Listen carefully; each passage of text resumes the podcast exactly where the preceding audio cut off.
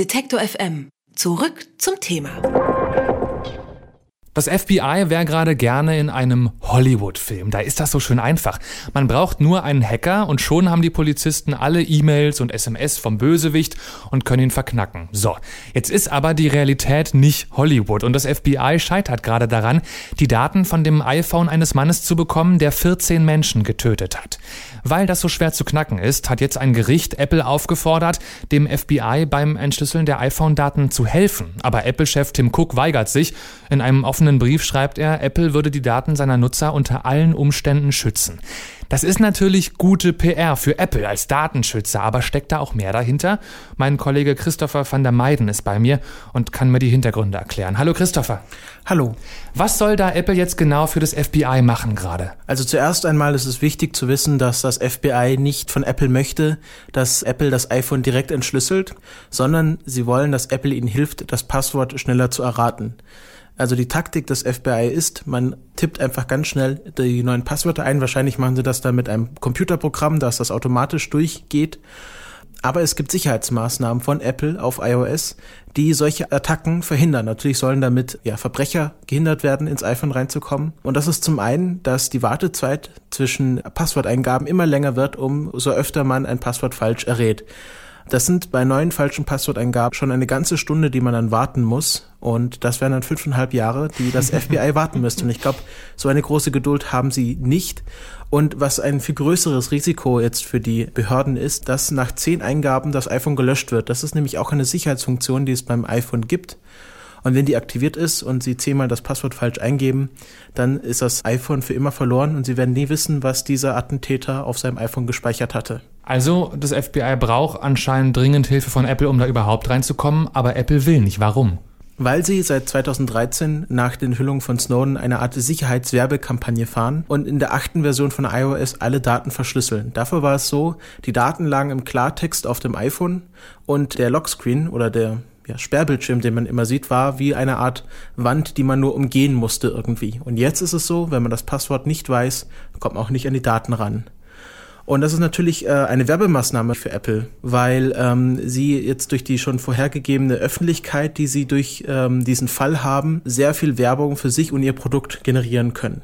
Aber könnte Apple denn theoretisch das iPhone tatsächlich von selbst auch komplett entschlüsseln, also dem FBI quasi die Arbeit abnehmen? Oder geht das überhaupt nicht? Weil das wäre ja quasi noch ein besserer PR-Coup. Ja, genau. Also wenn es nicht ginge und Sie sagen, wir machen das nicht, dann wäre das natürlich sehr viel Werbung für Sie, für sehr wenig Kosten auch. Aber die Experten sind sich einig, dass das ginge. Es gibt eine, einen Modus, den man durch Drücken von verschiedenen Knöpfen, das ist wie so eine Art Geheimzeichen fürs iPhone, kann man das iPhone in einen bestimmten Modus versetzen, sodass es äh, Software von außen annimmt, auch wenn es äh, passwortgeschützt ist aber es prüft, ob diese Software auch wirklich von Apple kommt. Es gibt dann eine Art Signatur und wenn diese Software nicht von Apple kommt, sondern zum Beispiel vom FBI selbst geschrieben wurde, was ja natürlich könnten, dann nimmt das iPhone diese Software nicht an und deswegen brauchen sie diese Mithilfe von Apple. Das heißt aber, auf meinem iPhone liegen Daten, die zwar verschlüsselt sind, auf die aber Apple mit ein bisschen Aufwand theoretisch doch zugreifen könnte. Apple kann ohne weiteres nicht darauf zugreifen, aber wenn sie das jetzt schreiben würden und dem FBI quasi diese Möglichkeit an die Hand geben würden,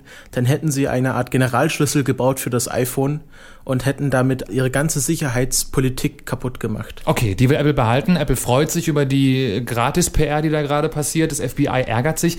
Wie reagiert die amerikanische Politik darauf? Die Politik ist natürlich immer sehr schnell mit Reaktionen, gerade jetzt im Wahlkampf. Zum Beispiel gibt es einen Senator aus Arkansas, der sich auf seiner Webseite sehr drastisch zu Apple geäußert hat. Apple hat sich dazu entschieden, die Privatsphäre eines toten IS-Terroristen über die Sicherheit der amerikanischen Bevölkerung zu stellen. Das Problem der Ende-zu-Ende-Verschlüsselung ist aber nicht nur ein Aspekt des Terrorismus. Sie spielt auch beim Drogenhandel, bei Entführungen und bei der Kinderpornografie eine Rolle. Es ist schade, dass sich Apple zu einem Unternehmen für Terroristen, Drogenhändler und Sexualstraftäter entwickelt. Er wählt ja sehr drastische Worte und das war auch eine sehr heftige Kritik, die man, wenn man aber im Denkmuster der Republikaner ist, irgendwie verstehen könnte. Und wie sieht's aus mit Google, Facebook, Twitter, die ganzen anderen Technikriesen? Ziehen die danach? Wollen die jetzt auch gute PR für sich haben? Wie reagieren die? Die reagieren sehr verhalten. Der erste, der sich geäußert hat, war der CEO von Google, Sundar Pichai der aber erst nach mehreren Stunden auf die Meldung reagiert hat, was ja im Internetzeitalter doch schon eine Ewigkeit ist. Und auch äh, die CEOs von Twitter, zum Beispiel Jack Dorsey, hat sich nur in einem einzigen Tweet geäußert, Tim Cook so ein bisschen auf die Schulter geklopft, gesagt, hast du gut gemacht, aber dann war es das auch schon. Und so fallen auch die Statements von Facebook oder WhatsApp aus. Was sagen Netzaktivisten zu den Reaktionen und äh, zu der gesamten Geschichte allgemein? Natürlich hat sich Edward Snowden zu dieser Sache geäußert, und zwar auf Twitter. Das ist das wichtigste Problem der Technologieszene in diesem Jahrzehnt. Schweigen bedeutet, dass Google sich für eine Seite entschieden hat. Und es ist nicht die Seite der Bürger. Jetzt hat sich natürlich mittlerweile äh, Google da schon, dazu schon geäußert. Eine Aktivistengruppe aus San Francisco, die Electronic Frontier Foundation, die sich für digitale Rechte einsetzt, hat Apple sogar sehr große Unterstützung angekündigt. Sie wollen äh, im Gericht für sie auftreten, ihnen Zuspruch äh, geben und rechtlicher Beistand für sie sein mit ihrer Reputation, die sie als Aktivistengruppe haben. Und äh, das zeigt, dass dieses Thema sehr wichtig ist, denn die Electronic Frontier Foundation war immer sehr kritisch gegenüber Apple, weil Apple natürlich auch in der Vergangenheit mit Datenschutz Fehler gemacht hat, Probleme hatte. Und dass sich die Electronic Frontier Foundation jetzt hier zu Apple stellt, zeigt, wie wichtig dieses Thema ist. Apple weigert sich, dem FBI dabei zu helfen, ein iPhone zu knacken. Warum Apple das macht und welche Reaktionen das hervorgerufen hat, das hat mein Kollege Christopher van der Meiden erklärt. Danke dir. Bitte. Alle Beiträge, Reportagen und Interviews können Sie jederzeit nachhören im Netz auf detektor.fm.